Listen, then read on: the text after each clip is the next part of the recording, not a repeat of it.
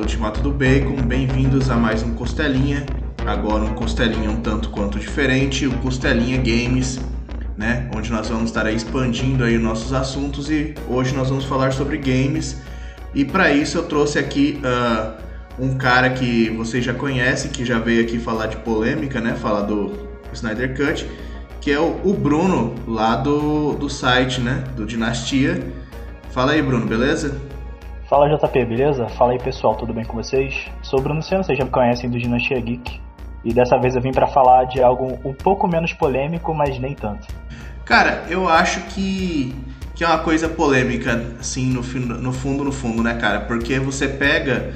É, você tem sempre aquela dualidade, né? Você tem uh, Marvel versus DC, Pepsi versus Coca, né? Burger King contra McDonald's, e aí a gente tem também é, PlayStation contra Xbox, né? E é correndo ali por fora a gente tem uh, Nintendo, né? As outras desenvolvedoras. É, e é engraçado como acho que pela primeira vez assim em muito tempo, pelo menos desde do, da geração do, do PS2 e do Xbox original, que a gente não tem os dois focados em coisas tão diferentes, né? Cara, eu acho que isso é uma coisa muito interessante, né, mano? É, os caras estão investindo muito pesado, né? Agora a gente está entrando aí em mais uma geração, né? A gente está tá entrando na, na nona geração, né? Que vai ser aí uh, um marco, né, cara? Bem que desde a da primeira geração é, já é uma coisa incrível, né? A gente parar para pensar lá na, na primeira geração, em, nos anos 70, né? Que era aquela coisa dois tracinhos e uma bolinha correndo de um lado para o outro, né? Exatamente. É, e agora a gente está chegando aí finalmente na, na nona geração, né? Isso é uma coisa fantástica que você para para ver é, como evoluiu, né?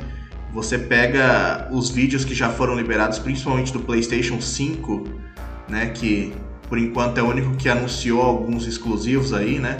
Lembrando que o Xbox até o momento a, a Microsoft está com um lance aí de não, não querer fazer as pessoas desistirem ainda do, do Xbox One, né? Então no, no lançamento não vai ter nada muito exclusivo para as pessoas que compraram um Xbox One recentemente não se sentirem excluídas, não sentirem que, que fizeram um mau negócio para tipo não cair as vendas ainda antes do lançamento, né?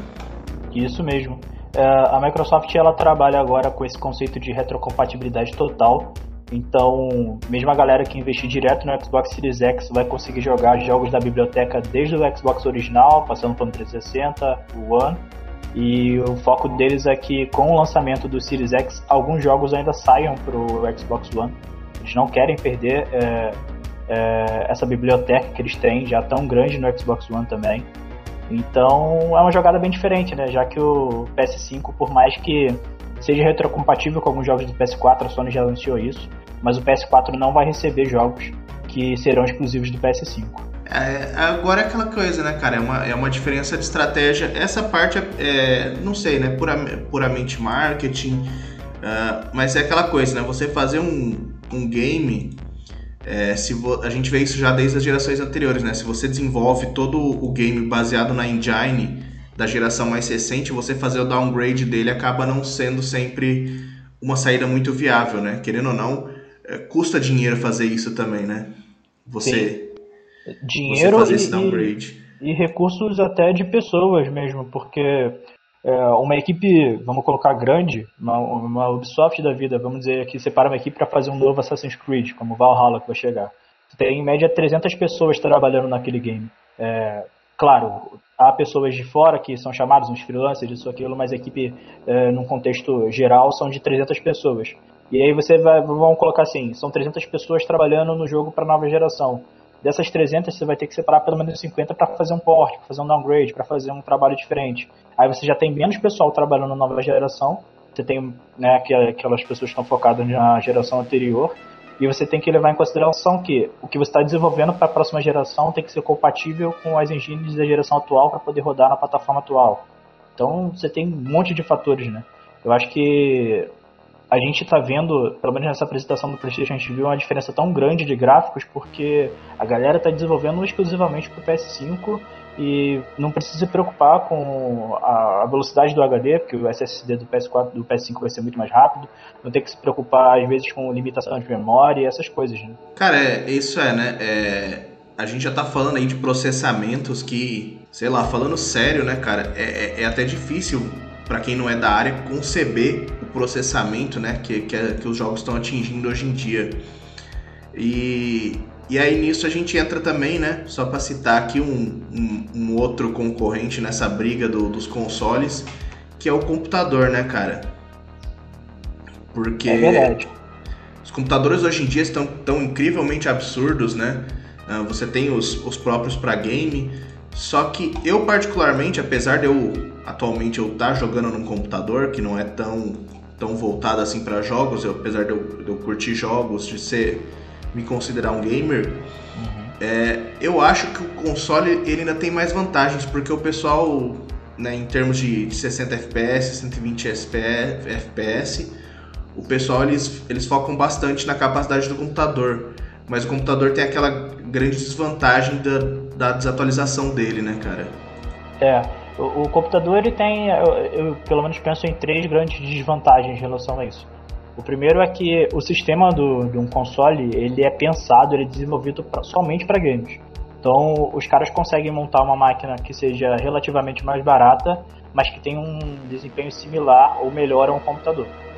E aí o custo de um PC gamer para rodar o que o PS5 vai rodar, o que o Xbox Series X vai rodar, vai ser é, já é absurdo e vai ser mais absurdo ainda.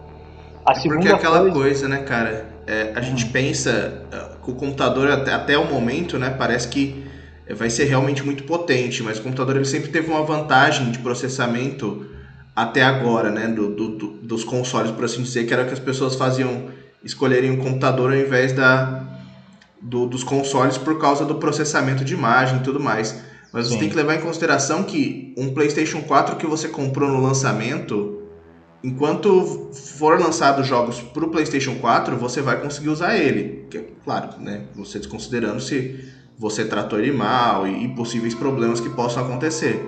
Uhum. Um computador que você comprou em 2000 e 2014, 2013, você não joga mais um jogo do ano se você não fizer uma atualização grande nele, né? E não é uma coisa barata você fazer atualizações de PC, né? Sim. É, e fora que, mesmo você levando em consideração o preço de lançamento do PS4, eu vou até excluir assim, o preço do Brasil, porque a gente sabe que aqui, infelizmente, devido ao imposto, devido a vários fatores, esses, é, os, os consoles chegam mais caro aqui. Mas se você levar em consideração um, um console de 399 dólares em 2013 e um PC de 399 dólares, o PC não, não rodaria o que o PS4 rodava. E ainda você coloca isso que você falou, né? O que é o tempo, o tempo útil, né? A vida útil daquele console, a vida útil do PC é, é, bem diferente. O PC realmente vai, vai requerer mais atualizações. Aí seguindo aí então com a sua lista de, de desvantagens. A segunda, a primeira era a questão do, do preço, né? A segunda é a arquitetura em si, porque a arquitetura de um computador ela é a mesma há 20 anos, mais ou menos. Você tem tecnologias que são melhoradas, você é, tem um aumento de processamento, de velocidade, mas a arquitetura em si, como o computador é pensado, é a mesma há muitos anos. E um console não, a, a, cada 7 anos, a cada 10 anos, quando você tem uma geração nova, você pode sair da caixa, né? Você pode pensar completamente diferente como é que vai ser o desenvolvimento daquela arquitetura por exemplo, o PS5, a forma como o PS5 usa o SSD e a forma como o PC usa o SSD, como o Xbox Series X vai usar o SSD, é completamente diferente, entendeu? Então acho que essa é uma desvantagem do PC, você tem que ficar preso naquela arquitetura que é pensada para ele há muitos anos.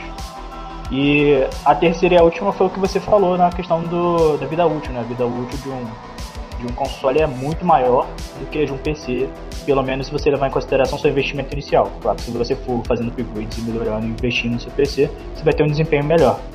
É, cara, isso é, é, é um, um, fato, né? O PC ele sempre vai ter, vai te exigir ali, um investimento constante. E agora sim, né, a gente partindo então, né, para a próxima geração. É, só uma curiosidade aí, ô, ô, Bruno, qual foi qual foi teu primeiro videogame assim, o teu mesmo ou às vezes, todo, às vezes as pessoas têm a chance, né, de ter jogado algumas versões antigas de outros, né?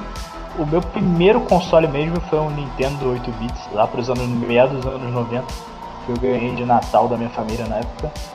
É, e eu tenho até muito carinho pela Nintendo em si por causa disso, né? Por ter sido meu primeiro console. Agora, o primeiro que eu lembro de ter comprado mesmo, assim, já com meu salário começou, foi um 360. Então, eu tive. Pô, eu hora, acompanhei esse, o, o, crescimento dos videogames e tal, mas mais por primos ou vizinhos, amigos e tudo mais. Tive um Super Nintendo, tive um PlayStation. Mas o meu primeiro console mesmo que eu comprei com meu salário foi um 360. Então, cara, isso é legal. É, o meu primeiro foi o, o Super Nintendo, né? Uhum. Lá, do, lá dos anos 90. E o que era legal é que assim, né, com essa coisa de família e tudo mais, né, eu tinha o Nintendo e aí meu primo ele tinha o Mega Drive. Ah, que legal isso.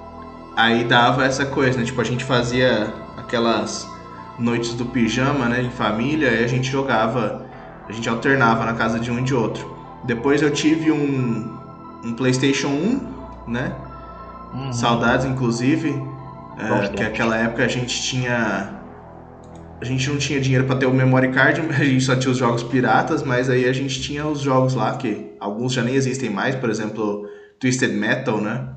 Não sei se chegou a uhum. conhecer. Sim. Parece até é. que vai ter um, um jogo similar, né, de destruição em carros no, no PlayStation 5, mas não, não vão revitalizar o Twisted Metal pelo visto.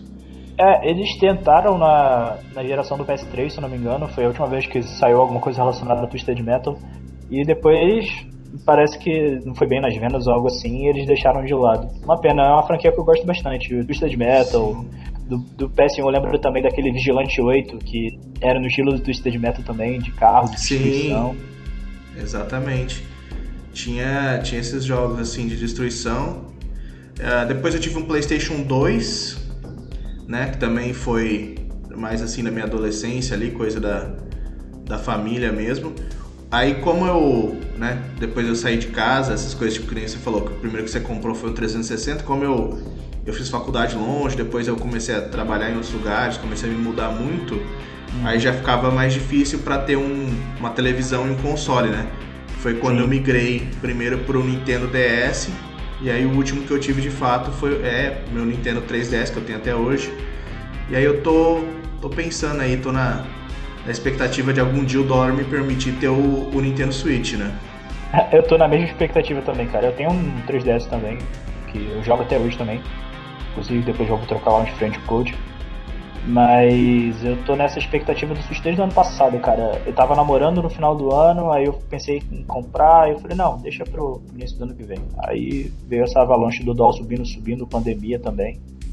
Então, eu estava ensaiando uh, comprar pelo, no Paraguai mesmo, agora no final do ano, num, num evento que ia ter, eu ia estar tá em, em Foz do Iguaçu, acabou que não deu certo, vamos ver. Uh, mas é isso, cara. O, o, Nintendo Switch, cara, eu achei que foi uma, uma sacada genial da, da Nintendo, né? Depois de du, duas. passar um aperto, né? Com o Nintendo Wii, Nintendo Wii U, que eu não critico também, né? mas uh, não, não pegou bem com a galera, né? A galera buscava muito gráfico, né? Uh, nas, nos consoles, né? Não sou contra quem busca gráfico, né? Não que o Nintendo também tenha uh, games com histórias fantásticas, né? Apesar de a gente ter o, o Zelda ali. Mas eu achei muito interessante a linha Wii por causa da, da mobilidade que ela trouxe, né? E você Sim. vê que mesmo o PlayStation, depois tendo lançado aquela varinha mágica, você ter o, o Xbox, eu não lembro agora o nome, tá vendo, tá vendo como Kinect. é? Isso, o Kinect. Apesar deles terem incluído isso depois, não, não deu essa, esse lance da mesma forma como foi com o Nintendo, né? De, de você ter o Rock Band, de você ter como pescar e fazer tudo, né? E aí eles trouxeram isso pro Switch, né? Deram um pouco mais de poder de processamento pro Switch e mantiver as, essas características, né? Que eu achei que ficou bem legal, essa, esse diferencial, né? Você não correr atrás no processamento, você dá diferenciais ali pra galera. É, é, é louco, porque a, a, Nintendo que começou essa briga de poder de processamento junto com a Sony e a própria SEGA na época, que foi, foi se separando, né? O Sega Saturn e o PlayStation 1, e depois veio o Nintendo 64. E depois essa briga ficou mais acirrada ainda na, com o Dreamcast, o GameCube e o PS2. E conforme foi se passando, a Nintendo ela mudou essa visão, né? Depois do GameCube ela veio pro Wii e aí ela uh, abordou essa parada de jogabilidade mais casual, de você ter o controle de movimento. E foi um sucesso de vendas no mundo todo. É, é engraçado porque aqui no Brasil eu lembro que a, a, impressão que os jogadores tinham do Wii, no geral, não foi muito boa. As pessoas ficavam com essa coisa de precisamos de gráficos e tudo mais. E lá fora, principalmente no Japão, o Wii vendeu muito, muito. Se eu não me engano, ele só não superou o PS2 no, na quantidade de vendas mundiais. Mas é um número absurdo de vendas também. E aí o Wii U veio com aquele fracasso total de vendas, mas em compensação trouxe aquele conceito de você aliar a portabilidade, né, que você tinha aquele controle de quatro telas. E o Nintendo Switch parece que eles pegaram tudo que eles fizeram no passado e melhoraram, trabalharam e trouxeram o console híbrido perfeito, né? Que esse conceito do Nintendo Switch eu acho maravilhoso. Cara, eu achei fantástico e principalmente que eles também lançaram aquele. É certo que aqui acaba sendo caro e muito inviável pra gente, né? Aquele Nintendo Labo que eles Nossa, isso é genial, te vendem, te vendem papelão, basicamente. Por isso que eu falo, né? Que aqui é inviável pra gente, porque custa muito caro para um negócio que é de papelão e, e tem que ter um, um, cuidado extremo, né? Mas, poxa, é sensacional você construir uh, o seu próprio VR, por assim dizer, né? Sim. E não, as possibilidades que eles abriram ali, cara, é, você, você pode ser desde um robô gigante até um, um músico que toca piano, sabe? E é Sim. tudo brincando com papelão, sabe? Papelão é, e aí tem, tem a sacada dos caras, né? De fazerem uh, pelo infravermelho, os reflexos, os comandos. E, e querendo ou não, aí beleza, né? Você tem também uma volta com a, falando, né, questão de storyline, você tem uh, o Legend of Zelda, né? O Breath of the Wild, que ficou ali aquela coisa eh, fenomenal, né, de linda. E Sim. não tem o gráfico realista de um Assassin's Creed, mas pô, é Legend of Zelda, cara. A história é, é sempre fantástica, é sempre fenomenal. É, e, e, mesmo que não seja aquele gráfico ultra realista, é, todo o conceito artístico, né? O, o, o design de produção do, do, do, jogo é incrível, sabe? Ele, você bate o olho e por mais que não seja completamente realístico, mas ele tem aquele toque meio anime, sabe? Meio anime. E, e é lindo, todo o conceito, assim, a história é muito legal e o design de produção combina com isso, sabe? Você tem aquele toque fantástico, meio estúdio Ghibli, eu não sei explicar, mas você bate o olho e, e é charmoso, sabe? É vistoso. Tanto que entre os já anunciados do PlayStation 5, né, é, que não vai ser exclusivo do, do console, né, que vai estar disponível também para PlayStation 4 pela Epic Games, vai ser aquele Kena Bridge of Spirits, né? Sim. Que tem muito um ar de, de Legend of Zelda. Não sei se você achou também pelo. Achei. Achei bastante. Então, é, galera, a gente vai dar um jeito de disponibilizar depois os links para quem ainda não viu uh, todos os anúncios. A gente só vai comentar alguns que são que realmente é, né, foram interessantes de ver. Aí, quem tiver interesse também de procurar os outros, né? A gente teve também uh, anúncio do Ratchet Clank também, né? Que é uma grande franquia do PlayStation.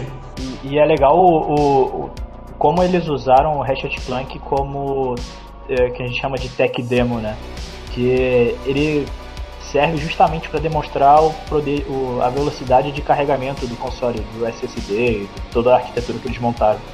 Que tem aquela questão de você viajar no, no tempo, né? Você viajar de, de, entre dimensões e o carregamento é quase instantâneo entre a troca de, uma troca de tela e outra, né?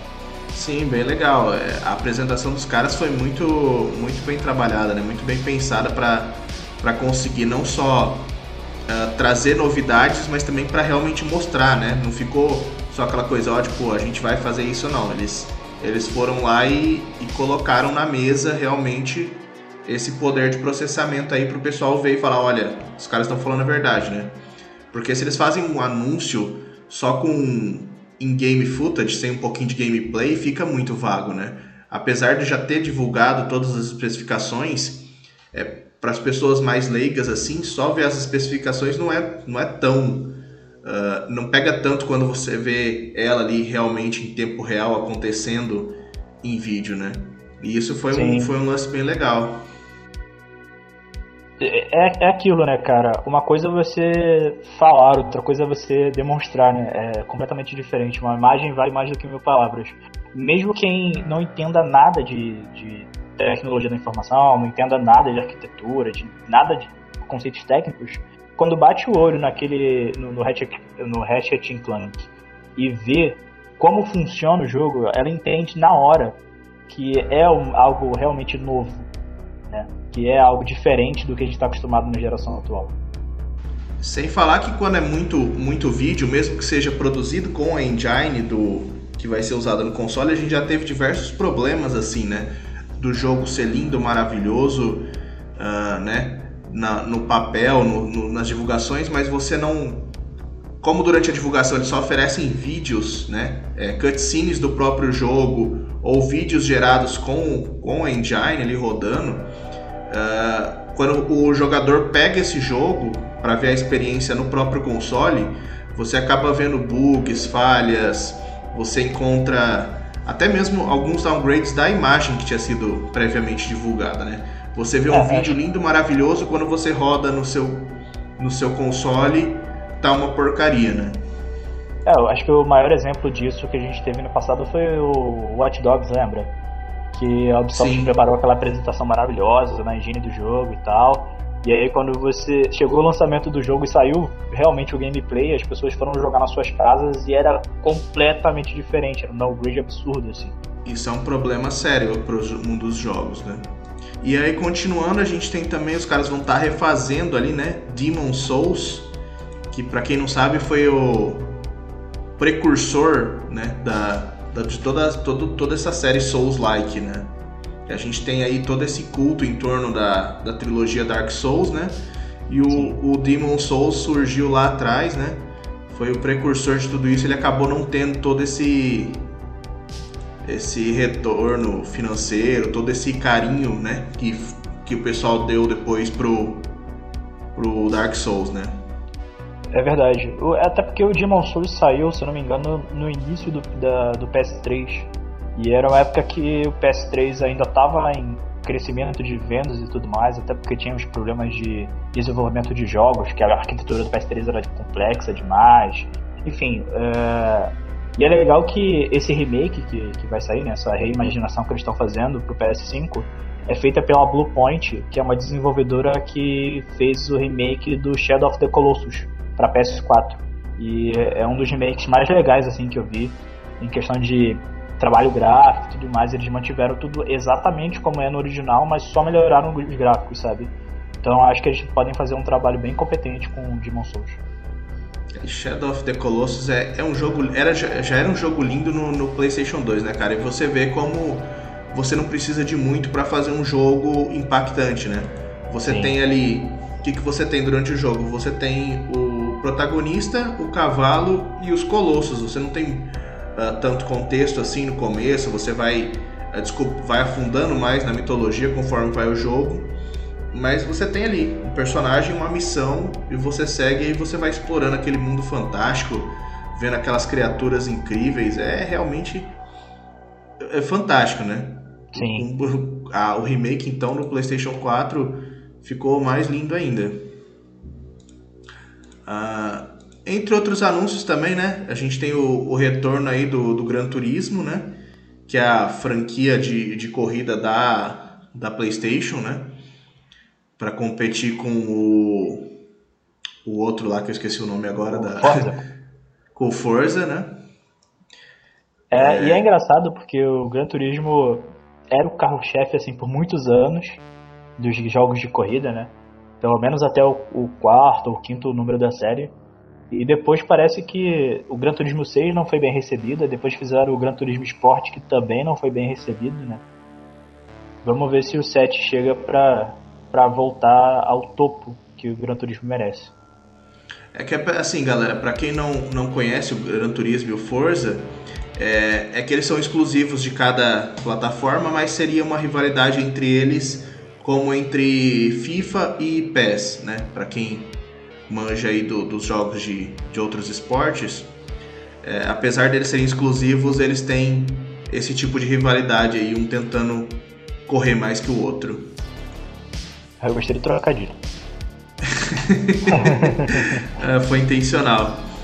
É, a gente tem também RPGs anunciados, né? Jogos de mundo aberto. Eu achei muito, muito legal o, o Project Etia. Você chegou a ver esse também?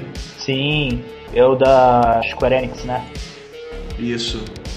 Eu achei legal o conceito. Vamos ver como é que vai ser, porque a, Square e a, e a, Capcom elas têm essa, essa, essa parada de criar um, um jogo chamado de projeto alguma coisa e sempre quando eles anunciam dessa maneira, a gente sabe que vai demorar bastante para chegar. Pelo menos uns ah, 3 ou 4 anos. Então vamos ver o que, que vai se desdobrar daí. Mas eu achei com uma cara bem de Final Fantasy, sabe? Achei legal. Sim.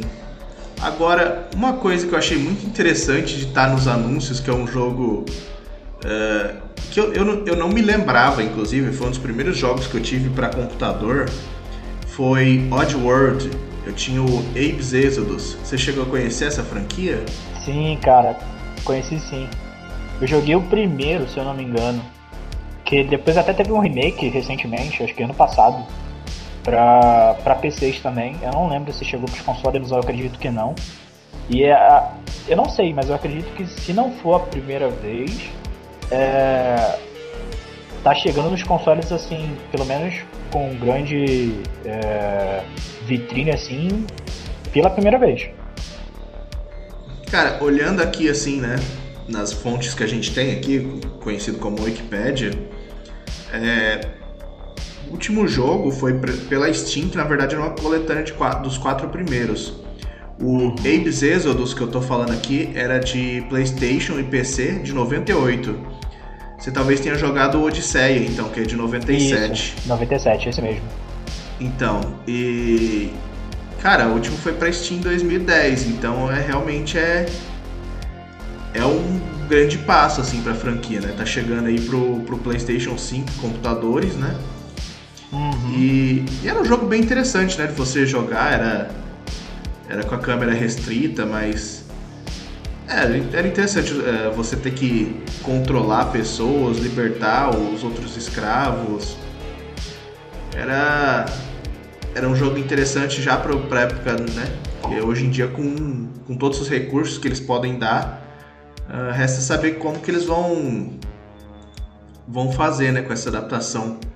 Se eles vão trazer uma uma coisa muito diferente para aproveitar a engine do PlayStation 5 ou se vai ser bem nos esquemas dos anteriores. Pelo vídeo já dá a entender que vai ser com estilo de câmera meio 2D ali, uhum. 2,5, né? Uh, estilo os jogos de luta aí alguns, né? Não vai ser tão aberto assim, mas vai ser interessante de ver de novo essa franquia. E aproveitando que a gente está falando de uma franquia que está sendo ressuscitada, né? É, a gente ainda tá, tá, esperando aí grandes anúncios né, de, de franquias. Uh, a gente teve já também né, o anúncio do, do Resident Evil 8, né, o, o, Village, mas a gente tem algumas franquias que por enquanto ainda estão ausentes. Né? A gente teve alguns anos atrás uh, um pequeno vídeo, mas tipo, muito pequeno mesmo, do Elder Scrolls 6. Não sei se, se você lembra. Lembro, lembro sim. É, foi na conferência da Bethesda de 2018, se eu não me engano. E The Elder Scrolls é, é, é, engraçado porque a Bethesda esse ano já falou que o jogo ia demorar para sair. Então eu não estou muito esperançoso assim de que chegue logo. Até porque eles estão trabalhando no Starlight, né? Que é aquele Sim. projeto deles espacial e tudo mais. Então eu acho que o Starlight chega primeiro pro PS5 e depois chega o Elder Scrolls 6. Cara, então, é porque a gente já imaginava que ia demorar, porque na E3 de 2018, quando eles anunciaram, eles já falaram, né? O vídeo já era claramente, ó, pra, pra próxima geração, né? Sim. E aí, ao mesmo tempo, né, na época a gente tinha uh, sussurros, né, por assim dizer, né? Em 2019 que, que começaram a chover realmente informações sobre o PlayStation 5, sobre o, o projeto da, da, do Xbox, né? Aí que começaram a surgir as primeiras informações até serem anunciados realmente, então a gente já imaginava que ia demorar um tempo, né? E a gente tem também já pré, pré-anunciados, né? Que a gente sempre espera é, algumas franquias, né? A, parece que Mortal Kombat 12 deve chegar, né? Eventualmente para para nova geração, né? Mortal Kombat que está aí uh, recentemente saiu uma nova uma nova edição do Mortal Kombat 11, um DLC, né? Isso, Cê... a expansão lá do Aftermath. Isso, para mostrar o, o pós-reconstrução do, do mundo lá depois da batalha com a Crônica. Então o 12 deve estar tá vindo aí é, pro PlayStation 5 e pro Xbox, né? não, talvez não seja exclusivo. É, exclusivo é. provavelmente não vai ser, mas é, eu acredito que antes do, do Mortal Kombat espera-se um novo Injustice. Porque pois eles é, costumam também. intercalar, né? Eles lançam um Mortal Kombat, um Injustice, Mortal Kombat e Injustice. É, pela conta, com a última que saiu foi o Mortal Kombat 11, eu acredito que o próximo deve ser um Injustice 3 ou algo assim. Isso não, não tá confirmado ainda, galera, mas já foi meio que pré-anunciado, a galera já, já ficou meio que no ar isso de que realmente vai existir um Injustice 3. Uhum. É, o que vai ser bastante interessante, porque eu, eu, particularmente eu gosto bastante dos jogos do Injustice. Em, em, termos assim, eu gostei muito mais do Injustice, por exemplo, do que aquele Mortal Kombat contra o universo DC. Não sei ah, você. Eu gostei muito mais do Injustice também. Muito mais. Aí a gente pode esperar, né, cara? Se um dia a gente vai ter novos anúncios de, de Tomb Raider, né? Por exemplo, que também é uma franquia que, que é sempre muito bom jogar, que é é, né, é bem legal. Para quem é fã do, do, só do PlayStation, tem sempre a opção do. Eu esqueci o nome. Uncharted. Uncharted, né? Mas é que uh, quando a gente pensa em Tomb Raider, Tomb Raider uh, ele tá muito mais tempo aí com a gente, né? É verdade. É, é, é, até engraçado porque quando começaram a sair essa última trilogia né, do Tomb Raider, eu via muita gente comparando com Uncharted. E aí para jogadores como eu, você, o próprio Bruno, o, um sobrenome super difícil, a, a gente Bruno tá Twitch. muito mais. Isso, Bruno Twitch. A gente tá muito mais acostumado com o Tomb Raider na nossa vida do que o Uncharted. Né? Pois é. Tomb Raider que já teve filmes aí, tem quadrinhos, né? Para quem quiser ver mais sobre Tomb Raider, a gente tem algumas matérias lá no site também. E, e é, seria legal ver, cara. Outra série, cara, agora é é mais assim da da minha época, da sua, que muita gente não, talvez não conheça mais, mas que eu sinto falta, já que a gente falou de Tomb Raider, é, que também era da, da Crystal Dynamics, Square Enix, a Legacy of Kain, você chegou a conhecer? Nossa, Legacy of Kain é muito bom, cara. Principalmente os jogos da série Soul River. Você, era, você preferiu o Soul River? É, eu gostava mais do Soul River, mas o Legacy, Legacy of Kain é muito bom. Pois é, galera. É, Legacy of Kain era um jogo. Era um RPG, né? Que você podia jogar tanto como o Kain, né? Uhum. Como o pessoal. Como já tá no nome, Legacy of Kain. Ou você tinha a opção de, de jogar no. Como outro personagem que eu esqueci o nome dele também, o, o Raziel, né? Que era o protagonista do Soul River. Eles eram amigos que se tornaram inimigos e eventualmente o último jogo foi Defiance que mostrou eles meio que uh, se unindo contra uma ameaça maior que deixou ali um, um puta gancho que nunca foi aproveitado, né? Pois é, cara. Eu, eu tenho boas lembranças de Legacy of Kain e acho que é junto com com Dino Crisis é, é uma franquia, é uma das franquias que eu mais gostaria de ver na nova geração. Cara, Dino Crisis seria fantástico também ver. Também foi um dos primeiros jogos que eu tive para computador, né, na época que eu, que eu eh, ganhei um computador lá no começo dos anos 2000, quando não tinha nem internet de fácil acesso, né? Que era justamente Dino Crisis, se eu não me engano, o 3. E e também tinha Worms, né, cara? Worms que também Nossa, é... Worms é muito bom. Aí a gente tem que guardar esses para fazer um, um, especial só de jogos antigos, né? É, só nostalgia dos anos 90 e 2000. Pois é. Bom, galera, uh, tem mais alguma coisa a acrescentar, Bruno? Não, é, eu gostaria de acrescentar no momento que a gente está entrando em julho e com isso está se aproximando a apresentação do Xbox Series X com jogos exclusivos da plataforma.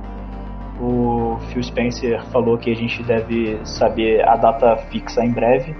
Então, e eu chuto que seja lá para a segunda quinzena do mês. Então, logo logo a gente já vai ter novidades do Xbox Series X para poder debater aqui no Costelinha. Pois é. Uh, a gente tem também que aguardar aí. O, a Atari está prometendo um, um novo console, né? Sim. Parece. Também a gente tem aí a Google com o Google Stadia, né? Tá. Não entendi muito bem ainda todos os features da, do Google Stadia, mas que pra, pra gente aqui ainda não é uma realidade, mas que a gente espera que em breve a gente tenha ele chegando por aqui, né? Pra gente poder conhecer melhor, né? Aqui por aqui eu falo no Brasil, né? apesar dele já ser uma realidade há algum tempo em outros países. E é isso, galera. Uh, deixem aí, né? Uh, acessem nossas redes sociais. O, o Bruno, é, se você quiser deixar as redes sociais aí. Cara, é, você pode me encontrar no Twitter, só procurar, procurar lá, arroba Bruno Sena. E eu convido vocês também a conhecer o Dinastia Geek, que é o site que eu trabalho, que é meu hobby, mas também é meu trabalho. E eu falo bastante lá é, de cinema e de séries. Eu não falo tanto de games, mas se quiser saber mais sobre quadrinhos, séries, filmes, livros, tem bastante coisa lá legal. A gente já fez alguns crossovers com o Ultimato do Bacon. E acho que é isso. Bom, galera, o, o Bruno também tá na Twitch, né, Bruno? O pessoal do, do Dinastia. Isso, a gente tá na Twitch, a gente faz uns gameplays lá. twitch.tv barra Dinastia Geek. É, a gente tem, tem feito live lá pelo menos duas vezes na semana. Bom, galera, é isso daí. A, a gente aqui do, do, Ultimato do Bacon, né? A gente ainda não tá no, na Twitch, mas quem sabe, eventualmente a gente começa a fazer umas gameplays aí também. E é isso, galera. A gente espera que vocês também estejam animados aí, mais pelo lançamento do que, né? Pelo medo de saber quanto vai custar isso pra gente. mas uh, em breve a gente está de volta aí então com o nosso Costelinha Games para falar aí mais sobre uh, gerações antigas de jogos e sobre outros temas interessantes que a gente possa encontrar aí para debater com vocês. Obrigado a todo mundo que ouviu a gente. Obrigado aí ao Bruno que veio fazer esse crossover aí. Espero que você esteja de volta em breve com a gente. Obrigado, galera, e até a próxima.